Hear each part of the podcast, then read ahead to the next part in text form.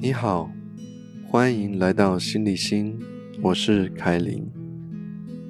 我的这辈子到目前为止，碰上好几个很棒的老师，但是没有一个老师像鹿一样，让我如此怀念。遇上鹿，那是很特别的一年。第一次看到他的时候，我心里想着。这个看起来像是很居家的老妇人，会不会有本事把传说中的完形治疗教的让我心服口服？而万万让我想不到的是，他所教给我的东西，比起神奇的完形治疗还要更重要上一百倍。他让我学到了。如何好好的爱我自己？遇到路的那一年，是我上了智商心理研究所的第二年。当时我开始自视甚高，虽然说不上骄傲，但是眼底下总是在观察着学校的教授们。某个程度在心里面一直在衡量着这加州整合学院所谓的灵性名校中。到底有多少老师真的是称得上有修为？到了北美去找寻自我的前两三年，把我的眼光磨到有点锐利，让我很快通过了盲目崇拜老师的时期，总是能够大概分辨出老师的精良。当然呐，也是因为我真的看过了太多不一生挫折的教授。而说实在的。要能够真正赢得我的尊重、过得了门槛的教授们，其实并不多。上他课的第一天，陆就声明他不会点名，告诉学生想来就来，不想来就不要来。他说生活中有太多压力跟痛苦了，要大家好好照顾自己。简单来说就是，就算为了要好好照顾自己。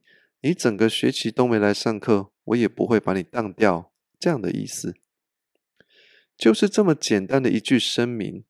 他连你要是没有学到这门课是你的损失这样的警告也没有说，只有单纯的那句你要好好照顾自己。当我听到他这么说的时候，我还以为他是在开玩笑，结果我错了。路他是很认真的。他从来不点名。要是在上课时有人不能来，而请了同学跟他说一声，他也只是点个头，然后就用他独特的方式传授我们完形治疗。再告诉大家路如何让我学到了好好爱自己。我想先跟大家说一下，这个外表看起来像是一个慈祥老妇人的他。对于完形治疗的功力有多么的高深，他的教法非常特别。当他在为我们传授完形治疗时，他就好比是张三丰那样的大师。我记得在金庸小说《呃倚天屠龙记》里面，当这个太极张三丰演绎了一套绵掌给张无忌看的时候。然后呢，就让张无忌马上忘了这个绵掌，就这样子把一套功夫传进了一个人的骨子里面，化为修为一样，神奇的不可思议。路呢，就好像是这样子，他把每个学生都当成很有慧根的弟子，用这种独特的方式去帮学生培养出出类拔萃的功夫。他的教法在我的眼中呢，就好像是看着一位大师在作画一样，常常呢都会深深的去震撼着我。所以那个学期呢，我学的特别认真，因为就是在他的教导下，我觉得完形治疗实在是太好玩了。我从来没有想过，一门由德国人发展出来的心理治疗方法，竟然会跟东方哲学、佛家的正念修行。如此契合，整套完形治疗的理念就像一门禅修的练习，让我不断的去练习正念、觉知跟静心，时常思索着如何将这种禅意化为快速帮助客户从痛苦中解放的功夫。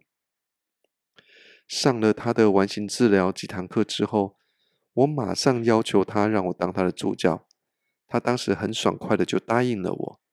然后我就在一个学期成为他的助教。在那个学期要开始的时候，我问他我该如何帮他忙。他说啊，只要在上课前十分钟来就好了。结果我就依照他的指示，在上课前十分钟到他的办公室找他。我问他，路，我要怎么帮你呢？他当时呢，淡淡的回了我一句：“凯琳，我们今天要教什么呢？”我当时大概愣了三秒钟，然后就很自然的也跟他建议了我们今天上课的内容，而他也很淡然的说：“好，那我就来教前面的一个半钟头，后面的一个半钟头就由你来教吧。”在他的信任下，我也很自然的回答：“好的，路。”就这样。我又在他的带领下学得更上层楼。在跟鹿学了两年的完形治疗之后，我心里不禁想知道鹿的功力到底有多高。而这件事情呢，在多年之后呢，得到了一个印证。那是在我毕业几年之后呢，啊，正好那一年的国际完形治疗大会在温哥华举行。那鹿呢，他想要参加，就邀请。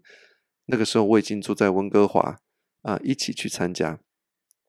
在那两天，我走遍了国际知名的完形大师的场次之后，我心中完全确定，路绝对是那一群大师里面的前三名，可能是前两名。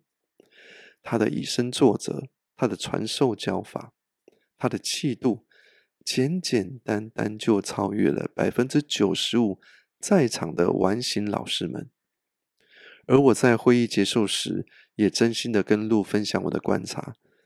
他当时很谦虚的回答我，他其实也很好奇自己到底学的有多好。他有点开心，可以得到了我的评价啊，我的认证这样子。接下来呢，我们回来说说他是如何让我学到好好爱自己。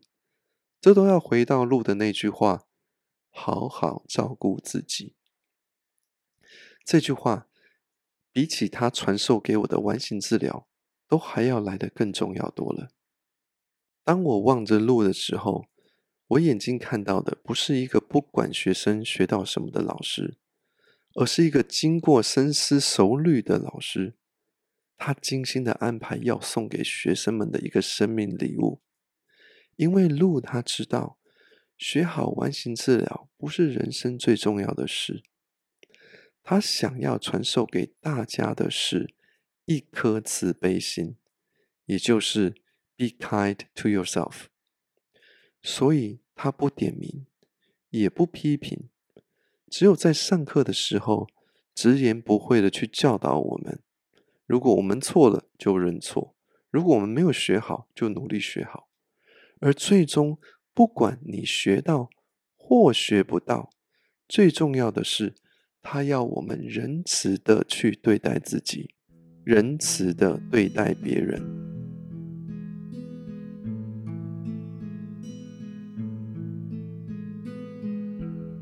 我在第一次上他课的那个学期，有个同学大概百分之七十的时间都缺课，来的时候呢，都迟到了一两个钟头，而且一来呢就不停的说话，把大家的时间都给占掉了。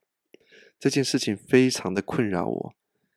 有一天我真的受不了了，就在上课的时候，在大家面前努力的轰炸他。我骂他呀：“你平常都不来上课，而且每次都迟到一两个钟头，来了又喋喋不休的说个不停。对于我这个远渡重洋、如此珍惜上课机会的国际学生来说，我觉得你一点都不尊重老师，而且也不尊重同学。”结果呢？当时路看到我发火，就温柔的把我拉到课堂外面去消消火。他对我说：“凯琳，我知道你很生气，他的行为让你感到很不公平，我也可以了解。但是，是我告诉大家要好好照顾自己的。他选择不来上课，选择迟到一两个钟头，选择来了上课不断的说话，这是他照顾自己的方式。”你可以试着去了解吗？哇，他这番话完全打醒了我。原来这同学，他这些在我眼里看起来极度夸张无理的作为，也是他照顾自己的方式。那如果是这样的话，我有办法允许自己照顾自己到这种程度吗？我努力的去问我自己。从那次之后，我更清楚路是如何的用心良苦，是如何的要我们去照顾自己到这种程度。这十几年来，我把这件事深深的放在心里面，时常拿出来复习，拿出来反思，让我自己练习。如何真正的对自己仁慈，真正的好好照顾自己，真正的好好爱自己？事实上，在我跟着他的那两年，我从来没有缺过他的课，因为我实在太珍惜跟着鹿学习的机会。倒是鹿他自己有几次为了好好照顾自己，没能来为我们上课。而我心中也非常了解，老师自己的生命也有他辛苦的地方，所以他当然也必须要好好的照顾自己。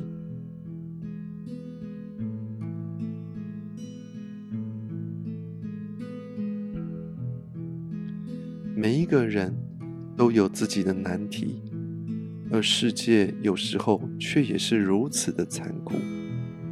在我们痛苦之时，身边不见得都会有人能够支持。如果我现在能够在那些艰难的时刻放过自己，给自己一些温柔，都是因为这位菩萨，这个天使，我亲爱的老师，路。